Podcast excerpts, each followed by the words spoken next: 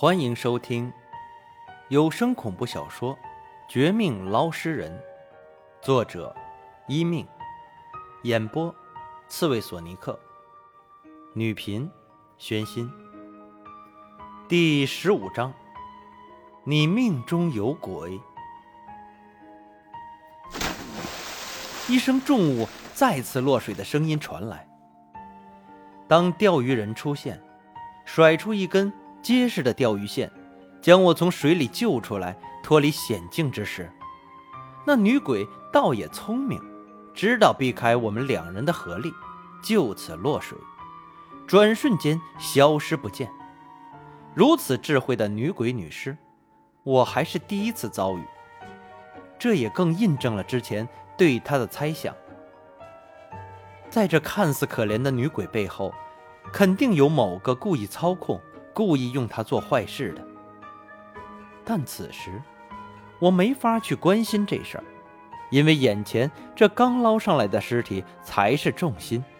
想到这儿，撇开刚才水底下争斗的小事情，转而开始重点扫了一眼手上这具。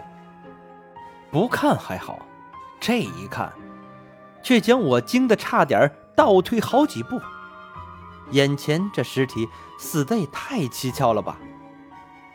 就见这人死状极其之惨，不只是被拉入水里活活淹死，更可怕的是，死前似乎还遇上什么好事儿，露出一半惊喜、一半惊惧的表情，将一个正高兴的人转眼间害死，这种做法已经可以称之为厉鬼。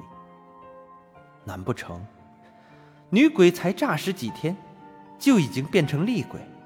她居然如此狠了，将一个毫无关系的路人害到这个地步。恐怕我得找同行帮忙，不然，这死者的灵魂无法转世投胎，怕不是又成了下一个诈尸的。我越想越觉得可怕，惊悚。正准备给几个同行打电话，请他们帮忙时，余光却扫到一旁正整理钓鱼线的钓鱼人，顿时惊醒过来。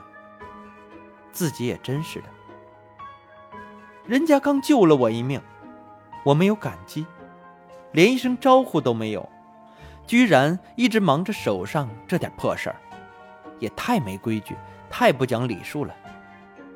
想到此。我赶紧放开这具尸体，起身给钓鱼人道歉。不好意思啊，我刚才忙着事情，忘了谢谢您，大爷。不知道您是哪儿来的，怎么知道我刚才出事儿？还有您的这钓鱼线什么材料做的？居然这么结实，呃，给我科普一下呗。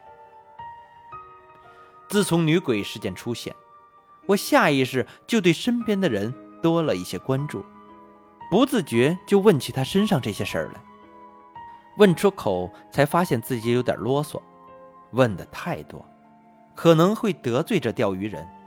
就要给他岔开话题时，却不想他反而很有兴趣的聊起这事儿。小伙子很好学上进嘛，我这钓鱼线还真不是凡品，绝对是好东西来着。不过一时半会儿说不清楚，咱们还是聊聊你刚才的事儿吧。要是我没看错，你这个捞尸人最近运气很差呀，差点出大事儿啊！钓鱼人一副十足的大爷说话腔调，老气横秋的，和普通的老大爷似乎没区别。可一听到他说这话，却让我不得不重新打量他几眼。就见他长相平凡，四四方方的国字脸，没什么太出格的。一边满脸笑容，一边整理完钓鱼线，十分满足地数着鱼篓里今天的收获。看上去和一般的大爷没什么两样，可是，一般的大爷哪里会说出这种话？他能看穿我的身份没什么。可是，如果连女尸诈尸这种事儿都知道，却一点都不害怕，那这人不是天生的大胆，便是另有来头。说不定，他也是同行之一，或许真可以和他请教一二。我还有几小时就到限定的时间，光靠自己哪里够？多个人指引总是好的。心下如此一想，我这便恭敬地对钓鱼人拱了拱手，做了个阴行人都懂的礼节，然后主动请教我怎么个倒霉法。见我如此客气，钓鱼人也不绕圈子，更不吊我的胃口。长长一声叹息后，跟我说他懂命数，可以免费给我算命。我马上将生辰八字报了出来，心里也诧异。江城的算命术士之类，多半都是我认识的，从来没见过他这号人。他到底算得准不准？钓鱼人听到我的八字后，闭着眼睛，双手食指来回掐了几下，没有几秒钟，嘴里就啧啧地念出一些不太好听的话，开口就是一句：“你命中有鬼，命运不佳呀。”然后一通呼呼噜噜的话就朝我扑了过来。哎呀！你这小伙子，八字儿倒是不错，可惜后天五行不太妙啊。你看看，这金木水火土，水火金木土，你五行水太多，导致你必须挨着江边捞尸体为生。这倒是没什么，可火属性太弱。土木两属性又差，难怪入水就要出事儿。这不是求生活，这是拿命在换口粮啊！再者说了，咱们江城是个什么地方？那可是先天水集中，集合嘉陵江、长江等多条大河之地，天生水多。阴气凝聚，好处是这里的人性情平和，不容易发飙，相互相处的很好。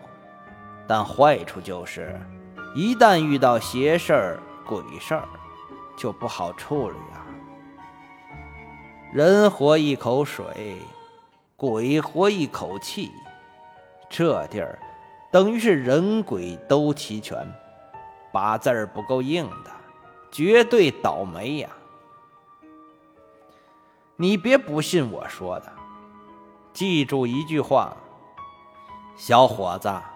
虽然俗话说得好，“耳听为虚，眼见为实”，但你的八字儿和命运跟常人不同，眼见不一定为实，而耳听未必就是虚。别的我也没什么可说，你自己慢慢掂量掂量。老头子回家煮鱼去喽。钓鱼人说完这奇奇怪怪的话后，也不等我感谢他几句，立即提着鱼篓，转身就回家去了。本想和他再请教一二，但已经来不及。最后，我只得一边看着这钓鱼人神秘的背影。一边给同行打电话，找人过来尽快处理这具尸体，免得他和那个女孩一样，突然尸变，再次害人。这事儿处理完，已经过去又是好几个小时，距离女鬼父母限定的时间不到四个小时，生怕二人又报警，置我于死地，我连忙回到家。一边是给他们主动打电话，说起我遇到他们女儿的事，让他们稍微安心；一方面又说是被偷尸体的人偷走，还需要再给我几天才行。两人本想发飙的，但一听我这边有转机，沉思几许后，又给我一天一夜的缓冲期。